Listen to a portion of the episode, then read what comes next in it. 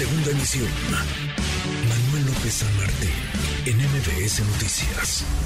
Le agradezco sus minutos a Carlos Alberto Torres Serrano, experto en temas aéreos. Querido Carlos, qué gusto, ¿cómo te va? Igualmente, Manuel, un gusto saludarte a ti y a todo el auditorio. Gracias por platicar con nosotros. A ver, para entender entonces, ¿hay o no una quiebra? Interjet es un hecho, tiene un buen rato sin, sin volar, pero ¿está quebrada o no la aerolínea? Porque eh, dicen en la propia empresa eh, que están a punto de volver a volar, pero ya un juez los mandó a volar, Carlos. Así es, Manuel. Creo que hay que recordar que esta es una situación que venía la aerolínea acarreando, pues incluso antes de la pandemia. Déjame empezar un poco por ahí. Tú recordarás que aquel momento quizás de quiebre eh, de la aerolínea, todavía en manos de la familia alemán, fue cuando decidió integrar a la flota aquellos aviones rusos, itálicos rusos, los famosos Sukhois, y adquirió de ellos cerca de 23 equipos que paulatinamente esos fueron complicándole la operación dado que pues en el mundo aeronáutico pues era una aeronave que no existía digamos en suficiente volumen para ir eh, generando pues una serie digamos de mantenimientos, refacciones y que incluso provocó en algún momento una alerta por parte de la Agencia Federal de Aviación de los Estados Unidos sobre un desgaste muy acelerado en este tipo de aviones. Ahí comenzó, Manuel, justamente esta parte del declive, sumado, por supuesto, como ocurre con cualquier otra aerolínea, con una serie de decisiones comerciales que fueron pues bastante arriesgadas. Tú recordarás que incluso hubo un plan para que Interjet, aún siendo una aerolínea en sus inicios de bajo costo, comenzara a generar operaciones en el mercado latinoamericano y también hacia el sur de Estados Unidos. A partir de ahí y con este movimiento de la flota, pues la aerolínea empezó a, tener mala situación económica, que por supuesto, pues la puntilla fue el tema de la de la pandemia, ¿no?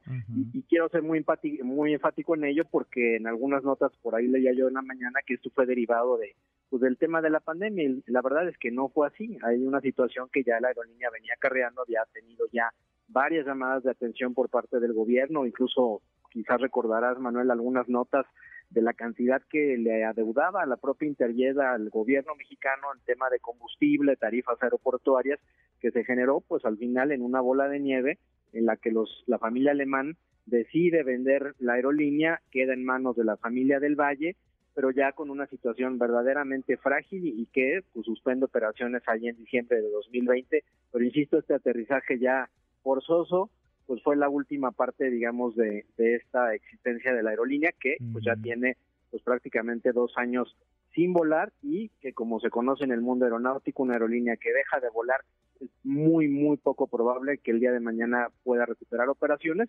Y en ese sentido, pues estas promesas que ha hecho la familia del Valle, no solo en esta última ocasión, sino en varias eh, ya en meses anteriores, pues lamentablemente pues no se han concretado porque dependen de una serie de factores que definitivamente se ven poco poco viables para quienes eh, pues conocemos el tema de la aviación.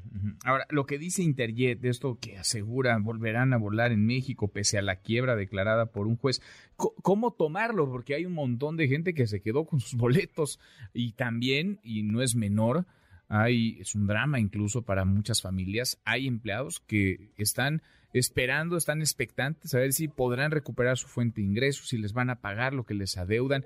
¿Cómo tomar estas palabras de los directivos de esta, de esta aerolínea, Carlos?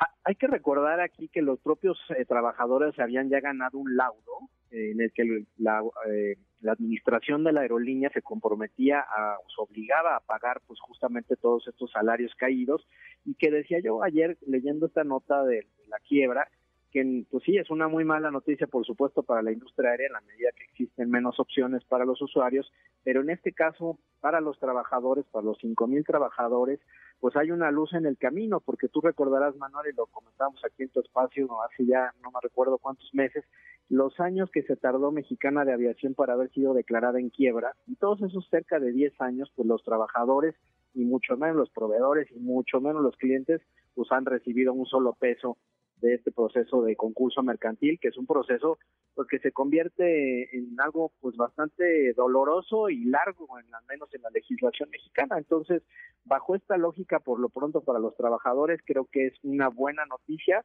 aunque lamentablemente pues existan este, opiniones diferenciadas en este caso por parte de los actuales dueños que también han sido muy polémicos. Tú recordarás que el señor del Valle, por otra situación personal, estuvo también detenido eh, por parte de la justicia mexicana y pues mes con mes pues están comprometiendo pues estas fechas para incluso volar desde el aeropuerto Felipe Ángeles cuando hoy por hoy pues solo existen cuatro aeronaves que están ahí en el aeropuerto internacional de la Ciudad de México. El resto de las aeronaves pues ya fueron devueltas a sus arrendadores con lo cual pues tendría que hacer una inversión por lo menos de cerca de 500 millones de dólares para tratar de pagar deudas pendientes y arrancar de nueva cuenta la aerolínea, algo que verdaderamente en este contexto, Manuel, pues se ve muy poco probable. Se ve francamente, sí, eh, imposible. Entonces, eh, la quiebra declarada de, de, Interjet es la realidad de la empresa, digamos, es una descripción de la situación actual de esa aerolínea que difícilmente, Carlos, volverá, volverá a volar en México.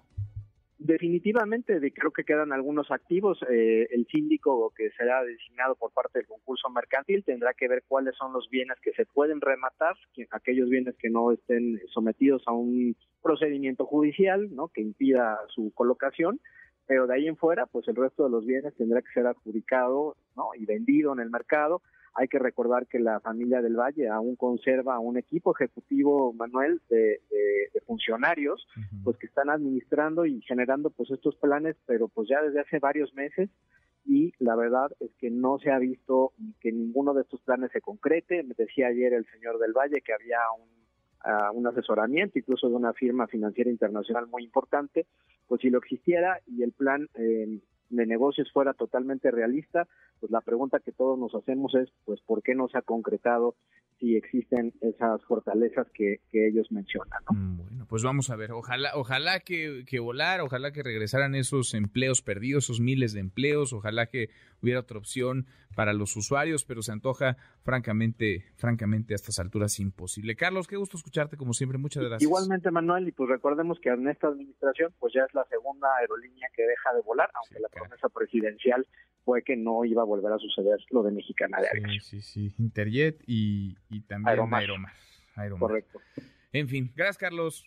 Te mando un abrazo, Manuel. Abrazo grande, muy, muy buenas tardes. Redes sociales para que siga en contacto: Twitter, Facebook y TikTok. M. López San Martín.